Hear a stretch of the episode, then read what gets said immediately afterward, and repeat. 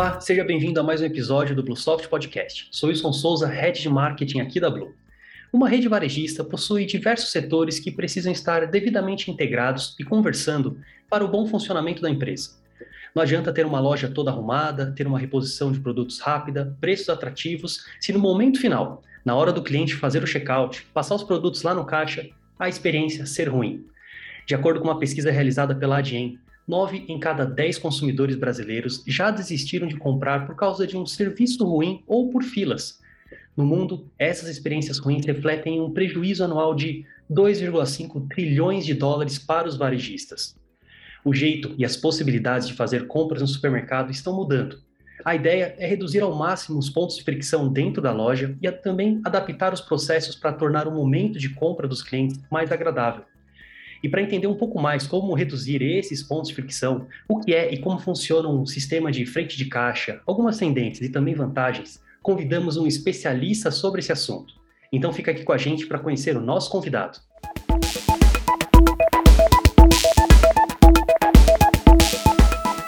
Bom, hoje estamos aqui com Alexandre Queiroz, diretor da Zantos. Seja muito bem-vindo, Alexandre. Obrigado, Wilson. É um prazer participar é, dessa conversa com vocês. Maravilha, vai ser muito boa mesmo. A Zantos já é uma parceira da Bluesoft há vários anos, a gente tem diversos clientes em comum utilizando ambas as tecnologias, então é muito bom ter vocês aqui no, nesse podcast. Alexandre, antes da gente começar a falar um pouquinho mais sobre os temas, eu gostaria de te pedir um breve resumo, um breve histórico seu falar um pouquinho sobre sua trajetória pessoal, profissional, até as Antos.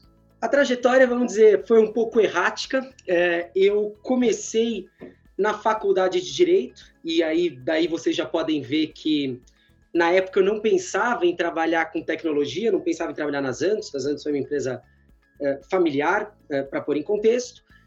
Estagiei em Direito e percebi desde o começo que não era vocacionado para aquilo lá. Então resolvi fazer uma mudança de curso na época como acho que é natural, aqui a gente entra muito cedo na faculdade sem condições de saber o que a gente vai fazer para o resto da vida, e mudei para a faculdade de administração.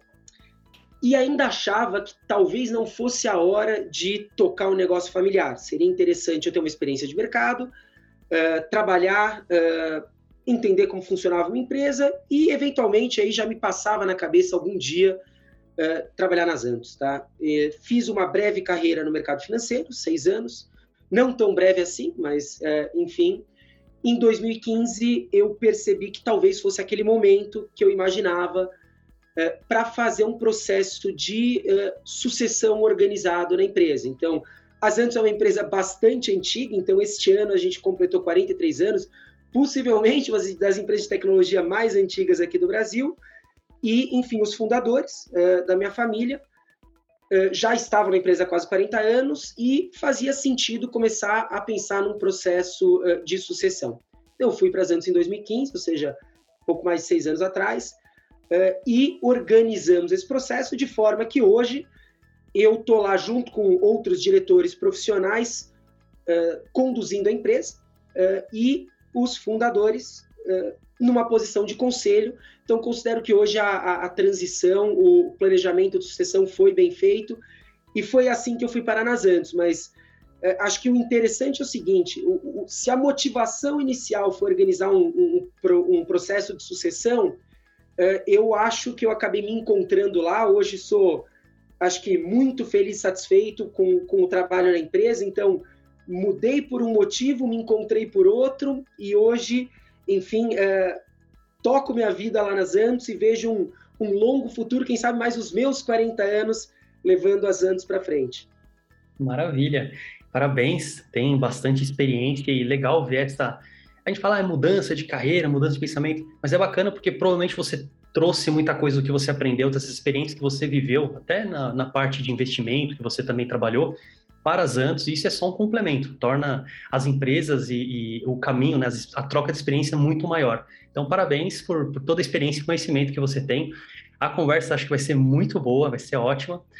Então vamos lá. Para começar, Alexandre, eu queria que, para dar até base para nossa conversa, para quem está nos assistindo, nos ouvindo, o que faz um software de frente de caixa, um software de PDV?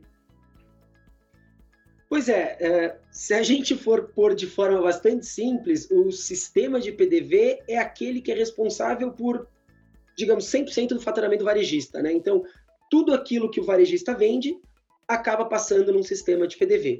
É o, como você disse, é o famoso caixa da loja, né? O sistema que está lá na, uh, na frente do caixa da loja. Uh, e basicamente o que, que a gente faz? A gente registra os produtos, então o cliente está lá passando uh, no caixa, escaneando os produtos. Eu faço a cobrança do pagamento, então recebo o dinheiro do cliente, uh, cartão de crédito, dinheiro. Hoje a gente fala de outras formas de pagamento, como carteiras digitais, o próprio Pix, que, enfim, está numa tendência muito forte de crescimento, e a emissão do documento fiscal. Uh, parece uma coisa simples, uh, mas para quem conhece o software de PDV a fundo, é um processo bastante complicado. Eu até digo que o termo PDV ele já é um pouquinho obsoleto, um pouco ultrapassado, porque PDV ponto de venda não é mais exatamente aquilo que o cliente espera no caixa, né? O que o cliente, o varejista quer, não é mais um ponto de venda, ele quer um ponto de serviço, né? Um ponto de atendimento. Então ele quer resolver a vida do cliente lá na frente, tá? E o que, que eu quero dizer com isso? Uh, vamos, vamos dar exemplos. Então, um sistema de CRM, ou seja, se o, se o varejista tem um programa de fidelidade, um programa de cashback, pontuação, promoções personalizadas, hoje a gente vê não só no supermercado, nasceu isso dentro do supermercado, mas hoje já está propagado para vários segmentos do varejo, aquelas promoções por CPF que você ativa no aplicativo, quem faz isso é o PDV. É, parte de serviços financeiros, a gente vê cada vez mais os varejistas entrando dentro de serviços financeiros, cartões próprios, é, private label, e aí o cliente quer pagar a fatura dele no caixa, ele quer consultar o saldo, ele quer fazer um parcelamento, Uh, e outras coisas também, pagar uma fatura de celular, recarregar um celular, pagar uma fatura bancária, pagar uma conta de luz. Então, o PDV hoje já não é mais um PDV, ele é realmente um ponto de serviço e um ponto de resolver a vida do cliente uh, ali na loja, tá? É isso mesmo, tem que ser visto dessa forma mesmo. É, quem é cliente, quem só conhece a parte de, de repente, no supermercado e ir até o caixa, é, não sabe a quantidade de coisas que, que ele pode fazer ali, então é justamente um ponto de serviço. E falando de serviço, eu ainda não vou falar da pandemia, que daqui a pouco a gente chega lá, vou falar um pouquinho de self-checkout, né? Ganhou muita expressividade nos últimos anos, ainda mais em 2020 e 2021. Como é que funciona esse tipo de, de autosserviço, que a pessoa vai lá e, passa a própria compra, é, o que, que o varejista precisa ficar ligado ao tentar implantar isso dentro da loja dele? Quais são as vantagens? Eu sei que são muitas perguntas, mas acho que você vai, vai dar conta aí. Legal. Então, primeiro, para a gente entender é, o porquê do, do, do self-checkout, tá? É, é óbvio que, originalmente, isso nasce como quase para varejistas novidadeiros, querem trazer uma coisa que já funcionava lá fora, mas existem razões subjacentes à adoção do self-checkout que são muito importantes. Tá? Na minha visão, é, o self ele ataca duas tendências é, que são muito relevantes no varejo. Tá? A primeira, acho que é uma tendência mais óbvia e, e talvez até menos relevante, que é a questão da racionalização de custos. É, a gente sabe que o varejo, em particular o varejo alimentar, é um negócio de margem bastante estreita. Uh, e, obviamente, num contexto, ainda mais com, com esse nosso, um contexto inflacionário, de aumento de custo de mão de obra, o self-checkout ele tem se tornado economicamente interessante.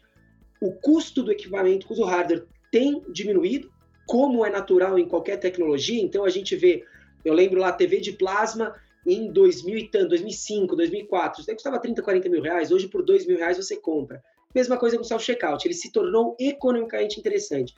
Mas não é só uma conta financeira. A segunda tendência que eu entendo, eu acho que ela é mais relevante ainda, tá? Que é a questão de experiência uh, de compra, experiência do usuário, tá? Depois, você introduziu o tema da pandemia, a gente vai voltar para isso depois, é bastante interessante, mas uh, Hoje, cada vez mais, no varejo físico, o que tem contado é experiência é, do cliente. Imagina lá um, um, um, cliente vai comprar três ou quatro produtos, o cara vai pagar com cartão de crédito, não vai fazer nada mais no PDV. Faz sentido ele pegar uma fila enorme, que tem gente com aquela compra de mês passando, ou que vai pagar uma conta no caixa, ou que vai recarregar o celular, ou enfim. Esse cara quer agilidade. E uh, se ele vai lá no self-checkout, ele resolve a vida dele um minuto, dois minutos, a experiência dele de compra na loja foi muito melhor. Então, eu acho que essa tendência da experiência de compra do cliente é até mais relevante do que a questão uh, da racionalização de custo, tá? E aí, indo para a segunda pergunta, uh, o que, que, é importante o varejista entender uh, e ter atenção na hora de implantar qualquer sistema de autoatendimento, tá? E aqui a gente não está falando de self-checkout tradicional, uh, tem outras formas de autoatendimento, como Totem, que a gente vê muito em restaurantes, lanchonetes. O que, que o varejista precisa entender? Esse é um software que a gente chama de client facing, ele está de frente para o cliente. Ou seja, diferente do sistema de PDV ou até de um sistema de RP, não é um usuário treinado que está usando.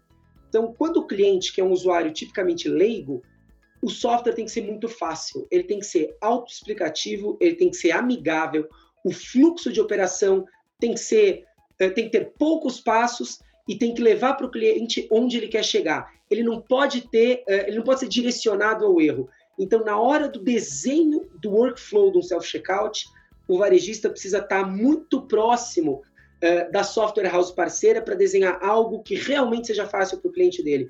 Não existe nada mais frustrante uh, do que você tentar operar um sistema e não conseguir e ter que pedir ajuda. Uh, e uma curiosidade, né? Aqui no Brasil, a gente tem muita cultura de serviço.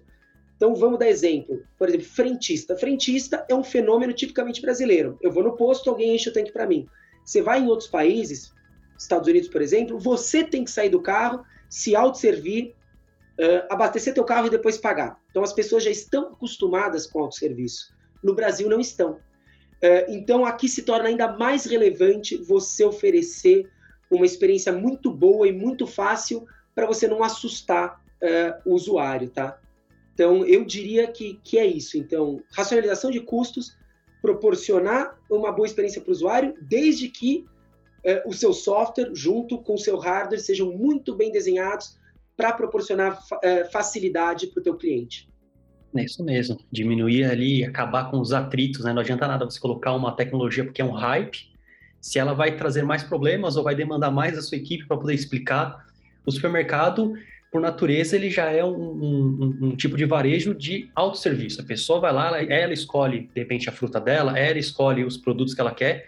Por que não trazer isso para o final? Porque ter ali o caixa onde tem que passar, colocar tudo ali no caixa, ter a pessoa que passa, depois embalar tal. Se ela já consegue com três, quatro produtos que ela entrou dentro do supermercado, ela mesma fazer todo o trajeto, ela a experiência dela ser completa ali. Muito bom, interessante conhecer esse, esse lado do self-checkout. É, no supermercado, a gente sabe também que o caixa né, é, é onde o cliente, como você já disse, ele acaba se identificando para ativar algum desconto, para ganhar algum ponto de fidelidade, né, para ativar ali o CRM. Então, falando sobre esse, vocês também atuam com essa frente, porque eu estava vendo lá no site de vocês, nos produtos que vocês, nos serviços que vocês é, oferecem né, para os clientes. Qual é a importância desse sistema para o varejista? Né? Como é que ele consegue, de repente, aumentar a participação dos clientes nos programas de fidelidade dele? Bacana. Isso é uma questão muito importante. CRM, se fosse me dizer há uns anos atrás, você tinha pouquíssimos varejistas que adotavam de verdade. Porque o que, que o varejista faz no Brasil? E aí, é, acho que é interessante, nós dois somos especialistas aqui no varejo alimentar, mas não só. O varejista e o cliente brasileiro, ele é viciado numa coisa que chama desconto ou promoção. E desconto ou promoção não é necessariamente CRM, tá? E aí a gente vai explicar qual que é a vantagem do CRM em relação a um programa normal, desconto, tabloide, uh, uh, ofertas massificadas, tá? Quando você faz uma, um desconto, uma oferta massificada, isso não necessariamente é, é eficiente. Então, uh, vamos dar um exemplo aqui, até trazendo um conceito econômico que é muito relevante, que a gente chama de excedente do consumidor como que o varejista perde esse excedente do consumidor quando ele dá uma, um desconto massificado. Então imagina que eu tenho ali uma caixa de leite longa-vida que custa R$ reais e eu ponho ela no tabloide para todos os clientes por três. O que, que acontece ali? Tem uma parcela dos clientes que não comprava leite comigo, por qualquer motivo, ele não era um consumidor, era muito caro para ele, ou ele acaba comprando num outro varejista, ou seja, não tenho essa parcela da, da cesta do cliente. E quando eu baixei de 4 para 3, esse cliente passa a comprar comigo, eu aumento meu volume de vendas. Legal. Esse é um efeito bom uh, da oferta da promoção. Agora imagina um outro cliente que já comprava leite com você sempre, esse cara sempre pagou os 4 reais, estava ok com o preço e você reduziu para 3. esse um real a mais que o cliente estava disposto a pagar, você perdeu quando você fez uma oferta massificada. Então você vê como esse vício em promoções, ofertas de tabloide, não necessariamente ele é bom para o varejista. É, do outro lado, o CRM ele vai para um lado muito mais de personalização. Eu entender o meu cliente, é, os diferentes perfis de clientes que eu tenho e como eu vou atingir cada um da melhor forma. É, neste caso agora da promoção, então vamos dar um exemplo da vida real. A gente tem vários varejistas agora que já começaram é, com os programas de descontos personalizados. Ou seja, eu, Alexandre, eu recebo para mim semanalmente uh, um cartaz com ofertas só para mim. Então, imagina que eu não compro leite, você, varejista, identificou isso e vai mandar uma oferta para mim do leite com desconto 10 ou 15% para me incentivar a comprar leite. Você, Wilson, imagina, não uh, precisa dessa oferta, você já é um consumidor de leite, mas você não compra carne. Você compra todas as categorias que têm relação com carne, mas não compra carne. Ele vai te dar essa oferta. Então, uh, quando você vai para um programa de CRM, você consegue capturar mais essas sutilezas e transformar esse seu programa de descontos uh, em algo muito mais eficiente. Você não desperdiça a margem. Além dessa questão da promoção, quando a gente fala do CRM, eh, a gente procura criar incentivos uh, para fidelizar o cliente. E como é que você cria esse incentivo? quando a gente fala de programa de CRM, se fala muito no conceito de lifetime value do consumidor. O que é o lifetime value? É basicamente o valor presente. Você encara o seu consumidor como um fluxo financeiro que é o valor que ele te dá ao longo da vida dele, e como você faz para aumentar é, esse valor desse cliente? Dois grandes vetores. Você quer aumentar a frequência dele na tua loja, então ele tem que vir mais, comprar mais, e ele tem que aumentar o ticket médio dele, tem que gastar mais na tua loja, seja comprando produtos que ele não compra, ou fazendo o que a gente chama de cross-sell ou upsell, né? Uh, cross-sell é uh, ele não está na cesta e eu vou trazer esse produto para a cesta do cliente, o upsell é ele já compra esse produto, mas eu vou vender um produto nessa mesma categoria, mas mais caro. Como é que o CRM ajuda nisso? Uh, dá um exemplo aqui, um programa de cashback. A gente tem clientes uh, na base das Antos uh, que usam com muito sucesso o programa de cashback. Uh, por quê? Eu dou para o cliente, mediante uma compra, eu retorno para o cliente um valor dessa compra como crédito, para que ele venha uma próxima vez e use esse crédito numa compra seguinte. Então, eu na compra atual estou tentando garantir a recorrência de compra do cliente, que ele volte numa compra futura. Então, o programa de cashback é outro mecanismo muito relevante, muito útil dentro do contexto de um programa de CRM para aumentar a frequência do cliente e até aumentar é, o ticket, como eu falei. Existem é, muitas lojas aí do varejo que usam a seguinte mecânica que é super interessante. Você pode usar teu cashback na tua loja, na minha loja, mas você pode pagar no máximo 50% da compra com cashback. O resto você tem que pagar, enfim, uh, em outras formas de pagamento. Então, digamos que o cliente tem lá 20 reais na conta dele. Para ele usar esse cashback na próxima compra, ele tem que gastar 40.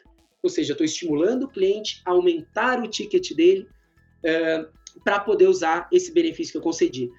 Então, de forma resumida, o CRM ele torna a operação do, do, do varejista mais eficiente, mais rentável, na medida em que ele permite não desperdiçar margem, ou seja, eu dou desconto no produto que é relevante para o cliente, para o cliente que precisa daquele desconto, eu dou incentivos para o cliente voltar mais na minha loja, ou seja, ser um cliente mais fiel, e dou incentivos para o cliente gastar mais na minha loja. Então, hoje, é, o CRM, ele não é mais um, um plus ou benefício. Hoje, todos os varejistas terão de ter um programa de CRM. Isso vai virar tão básico quanto ter um sistema de PDV, um sistema de RP. Então, a próxima fronteira, próxima fronteira não, fronteira atual é o CRM. E aquele que não tiver um programa legal de CRM vai morrer, porque o cliente não vai ver o incentivo uh, para uh, comprar com esse varejista. Então, esta é a relevância. Para a gente, como empresa, é um dos grandes vetores de investimento que a gente tem realmente uh, posto grandes esforços na evolução dos nossos sistemas de CRM. Maravilha, trabalhar com a informação aí do cliente de forma mais inteligente, no caso, né? Você falou até do cashback, é, eu até estava pensando e durante a sua fala eu falei, nossa, então o cashback pode ser até mais interessante do que o desconto, porque o cashback você chama o cara para, você meio que garante que ele vai voltar na sua loja para poder usar aquele valor. E você não, não, diminui o seu ticket médio, às vezes você consegue aumentar. Então, o cashback pode ser uma alternativa, uma, uma estratégia de negócio até mais interessante do que você dar desconto para o seu cliente, logicamente utilizando o CRM para oferecer o produto certo, para a pessoa certa, às vezes no momento certo. Muito, muito interessante entender essa, como é que funciona essa parte de CRM, o que, que o varejista pode fazer. Agora lá, pandemia. Hum, 2020 deu aquele problemaço, Passou aí um ano, 2021 ainda estamos aqui, a maioria das pessoas vacinadas, estamos nos encaminhando de repente para o novo normal, como diziam, né, como falavam antes. Como é que a Zantos enxergou esse momento lá de março de 2020, até recente agora, estou vendo que você está trabalhando de casa, a gente já conversou um pouquinho antes que você vai vezes, uma vez por semana no escritório. Como é que você enxergou essa parte da pandemia? Como é que você está vendo essa retomada, né, com a liberação até do comércio, a volta do atendimento presencial? O que você está vendo essa mudança também das pessoas podendo ir às lojas para comprar? Como é que as pessoas estão se comportando? Como é que vocês enxergam isso? Legal. Uh, eu, eu, eu, vou ter que confessar para você que eu sou um pouco cético com aquela expressão do novo normal, tá? É, por quê? O que que, enfim, essa é uma visão bastante particular minha, mas eh, tem muita gente que, que acho que compartilha dessa visão que é o seguinte: o ser humano ele é movido por experiência. Tá? Então, não existe esse negócio da morte do varejo físico. Na verdade, pelo contrário, quando o varejo reabriu, eh, a gente assistiu um fenômeno que lá fora eles chamam de revenge buying. A pessoa ficou tão presa dentro de casa que logo que as coisas abriram, todo mundo correu para a loja e saiu gastando o que podia e o que não podia. É, mas por que isso? É, vamos lá, a pandemia, óbvio que ela trouxe mudanças relevantes, tá? Ela, ela fortaleceu o varejo online, o que já era uma tendência, enfim, secular de longo prazo, isso foi acelerado, muito acelerado, uh, não tem dúvida sobre isso. Mas, como eu disse, o ser humano ele gosta de experiência, e no varejo não é diferente, tá? O que, que o consumidor, o que, que o comprador vai procurar? Ele vai procurar o canal que vai dar a melhor experiência de compra para eles.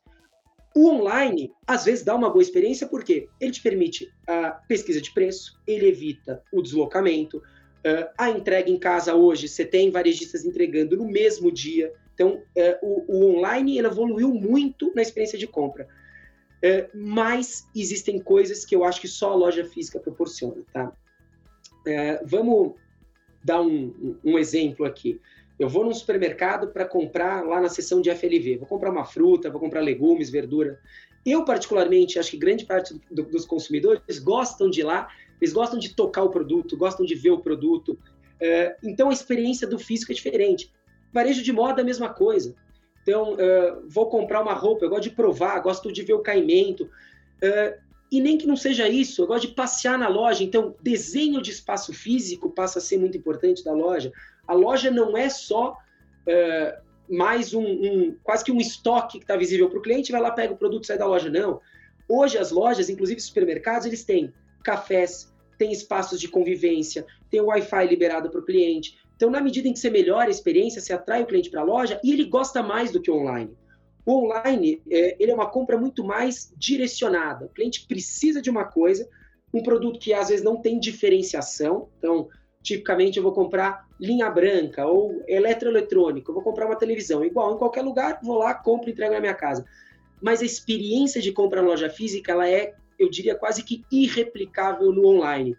E os varejistas que souberem entregar essa boa experiência, uma loja agradável, um bom atendimento, não entregar fila, uh, implantar soluções, como a gente disse, do autoatendimento, eu acho que a loja física tem um papel e vai continuar tendo um papel uh, muito, muito relevante, tá? Então, como eu falei, eu estou repetindo desde o começo aqui da, da nossa conversa essa expressão de experiência do cliente, mas é verdade. É, é, esse novo normal só veio reforçar isso. A gente compra no online, comprou no online porque era o único canal possível. Mas, tendo as opções, eu, particularmente, e vejo os consumidores fazendo isso, porque eu vejo nos meus clientes como tem sido o fluxo nas lojas, o cliente ainda gosta, ele quer ir para a loja física, e se a loja física oferecer conveniência, uh, vai continuar sendo ainda o canal preponderante do varejo durante muitos anos. Tá? Eu acho que isso é muito relevante. E uh, acho que agora voltando para outra face da pandemia, você começou falando, trabalhando de casa, tal. Essa é uma coisa que todo mundo teve que se adaptar e essa é a face boa da pandemia. Acho que essa essa foi a transformação muito positiva que a pandemia trouxe. A gente lá nas Anos, por uma infeliz, porém até feliz no final coincidência, nós adotamos o home office 10 dias antes do lockdown, culpa minha, um dos primeiros 20, 30 infectados na cidade de São Paulo, mas nos preparamos, eh, mandamos todo mundo para casa e quando veio o lockdown já estávamos todos preparados, com infra, com as pessoas. Eh, então, para a gente foi um movimento muito tranquilo e eh, vejo esse como um movimento, esse sim é um novo normal. Essa é uma fase do novo, é, uma face do novo normal da pandemia. vejo que o regime de home office ele veio para ficar obviamente não numa forma definitiva, mas numa forma híbrida, tá? Ainda acho que a convivência no escritório é muito importante, troca de experiências, aquele momento do café ou do corredor, ele traz ideias importantes que o pessoal trabalhando de casa é, não é, é, essa forma de geração espontânea de ideias, então o, o, escritório ainda tem seu papel relevante, mas, obviamente, o home office ele trouxe muita eficiência no trabalho, então tempo de deslocamento, uh, disponibilidade entre reuniões, racionalização de custo de transporte. Então, cada vez menos a gente vai ter reunião presencial uh, com clientes, parceiros, fornecedores, enfim. Uh, essa é a face boa da racionalização da, da pandemia. Então, acho que essa é um pouquinho da minha visão do que aconteceu. e, de novo, foi um período, acho que mais de adaptação e mudança de paradigma do que efetivamente de crise. Acho que quem soube se adaptar conseguiu navegar de forma razoável é, esse período e acho que daqui para frente as coisas só tendem a melhorar. É isso mesmo, tem que usar esse momento que passou como uma forma de aprendizagem, né? Tem, tem que tirar algum proveito, algum aprendizado disso, senão a gente nunca vai aprender e pode passar de novo e de novo. Então, se acontecer, que espero que não, tá? Não estou chamando aqui, que a gente já tenha aprendido alguma coisa e que passe por esse próximo movimento muito mais tranquilo. Mas aí falando ainda sobre esse momento, lá no cliente, é, vocês utilizam uma, uma, uma, tecnologia em cloud, pelo que eu sei, porque a Bluesoft e, e a Zantos compartilham desse mesmo tipo de tecnologia. É, como é que foi, a partir do momento que teve ali a, a pandemia, é, como é que foi, de repente, implantar dentro de, de um cliente o sistema das Zantos? Como é que foi isso para vocês? Legal. É uma coisa muito desafiadora. Vamos lá na medida do possível, tudo que é possível a gente usa em tecnologia em cloud. O PDV, infelizmente, por uma uh, idiosincrasia do Brasil, ele precisa estar instalado lá no computador da loja. Então, por quê? Esse país é muito grande, nem todo mundo uh, tem acesso bom a link, a infraestrutura de internet, e uma loja de varejo, imagina um supermercado, parar de vender porque está sem conexão com a internet. Então, no sistema de PDV, a gente ainda sofre com isso, que ele precisa estar instalado em cada terminal eh, lá no varejista. Dito isso, eh, durante a pandemia, a gente aperfeiçoou as nossas tecnologias para fazer o deploy remoto da solução. Então, hoje, eh, isso é até recente, a gente fez um rollout de um cliente com 13 lojas de forma absolutamente remota. Não pisamos em uma loja do cliente acessava o remoto computador, instalava, go live, servidor em cloud, não pisamos numa loja do cliente. E a gente entende que é, o cliente está mais é, tolerante e aceitando melhor esse modelo. Por quê?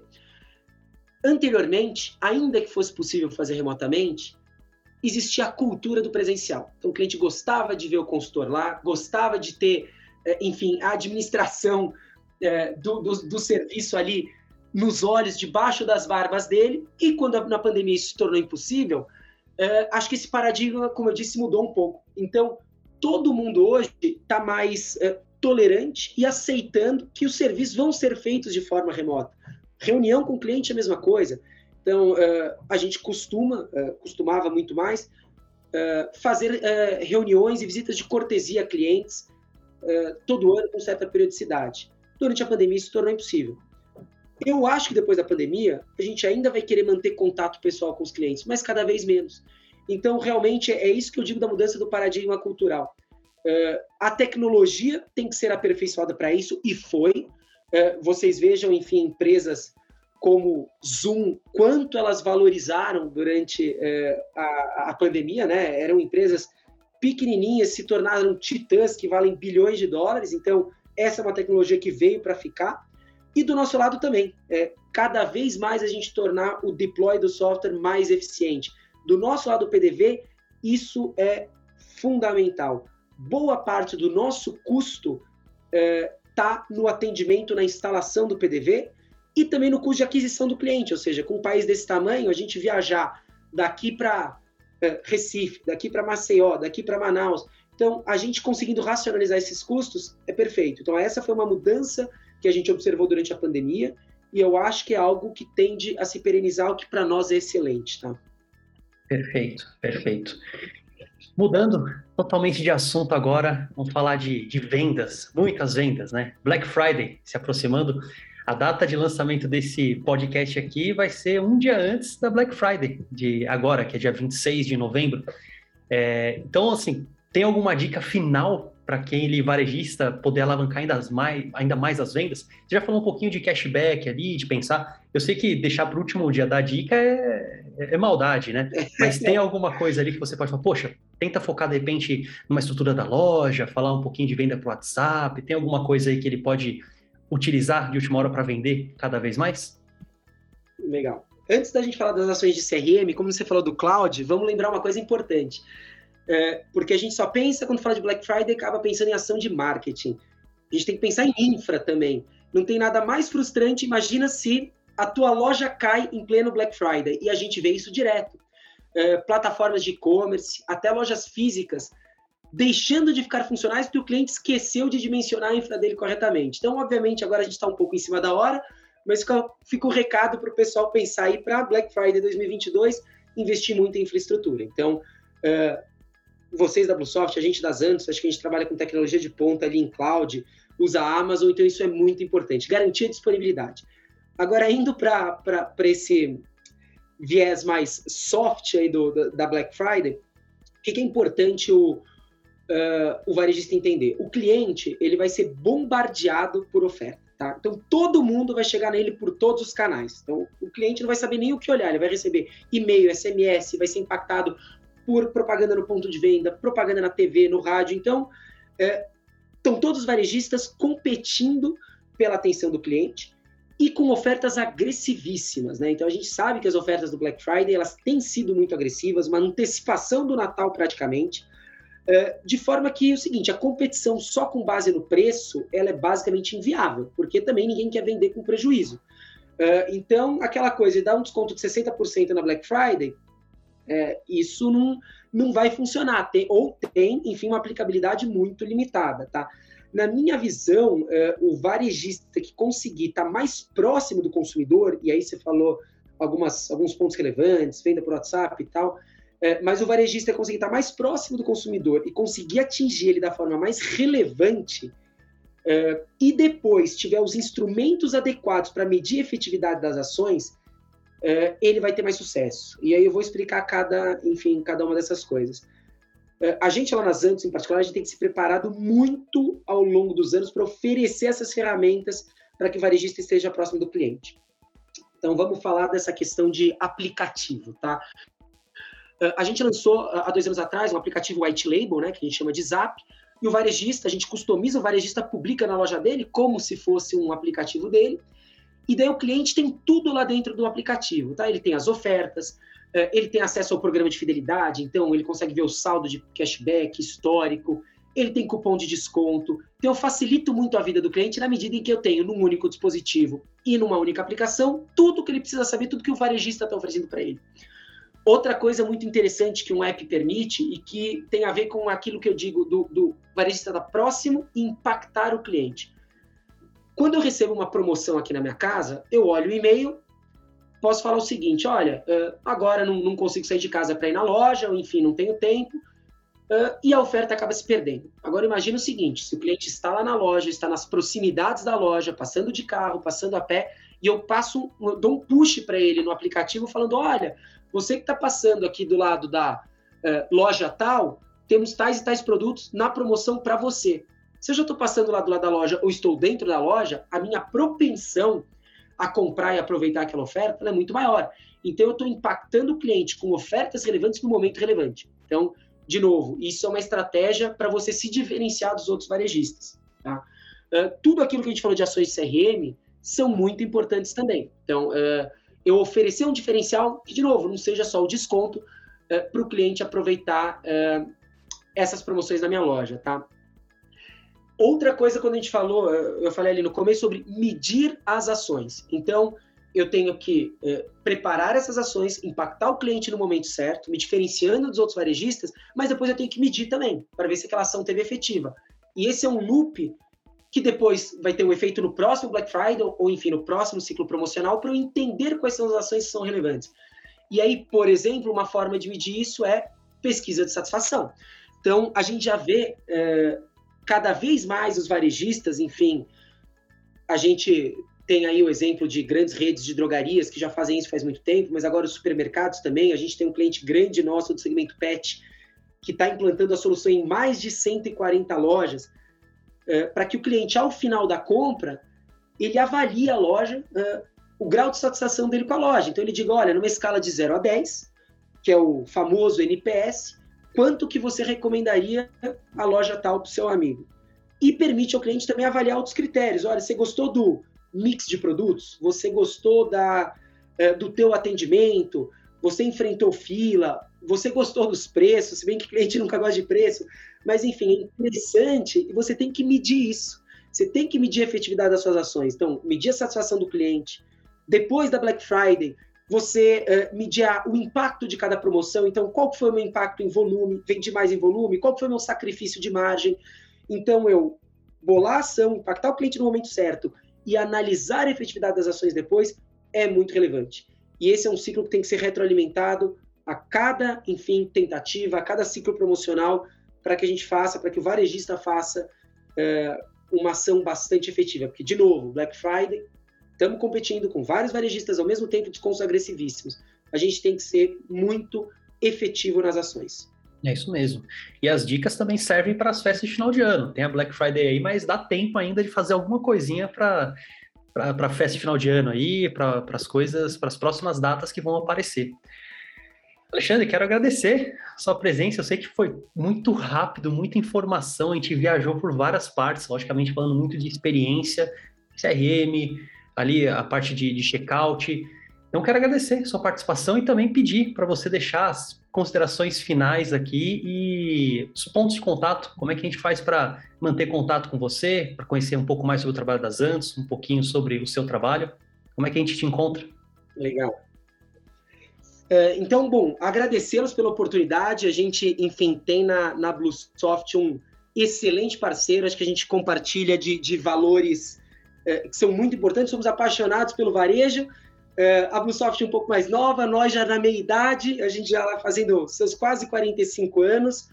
É, mas, de novo, como eu disse, somos apaixonados pelo varejo é, e achando que tudo tem que ter foco. Então, é, é importante é, haver empresas como nós que ajudamos nossos clientes varejistas a potencializarem as vendas, ainda mais num ambiente tão desafiador como é o Brasil neste contexto atual. Então, é, essa é a mensagem que eu queria passar. E convido uh, a todos a entrarem em contato com a gente.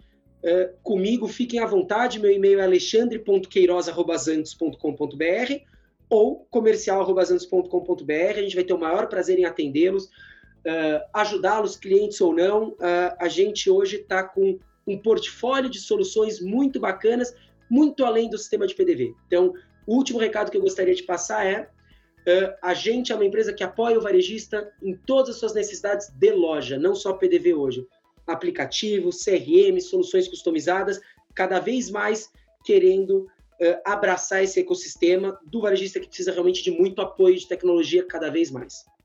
Perfeito. Ser o parceiro de tecnologia que o seu cliente vai chegar ali, poxa, eu preciso de tal coisa, liga para a Zantos, liga para a Bluesoft também para conhecer o que tem no mercado aí. Muito bom, muito bom, Alexandre. Eu vou deixar todos os, os, links que você comentou aqui também, tanto na descrição do, do áudio quanto do vídeo. E quero agradecer mais uma vez a sua participação. E você que está nos escutando ou nos assistindo, estiver precisando de um ótimo parceiro de tecnologia para acelerar ainda mais a transformação digital da sua empresa, entre em contato. Nossa área comercial está ansiosa para falar com você sobre gestão, boas práticas, tecnologia. Então conte com a melhor plataforma de gestão online 100% web para o seu negócio. Também não esquece de curtir e compartilhar esse conteúdo no Twitter, Instagram, LinkedIn, naquele grupo de WhatsApp ou lá no Facebook, ou para aqueles que podem se interessar e também se beneficiar. Muito obrigado e até o próximo episódio.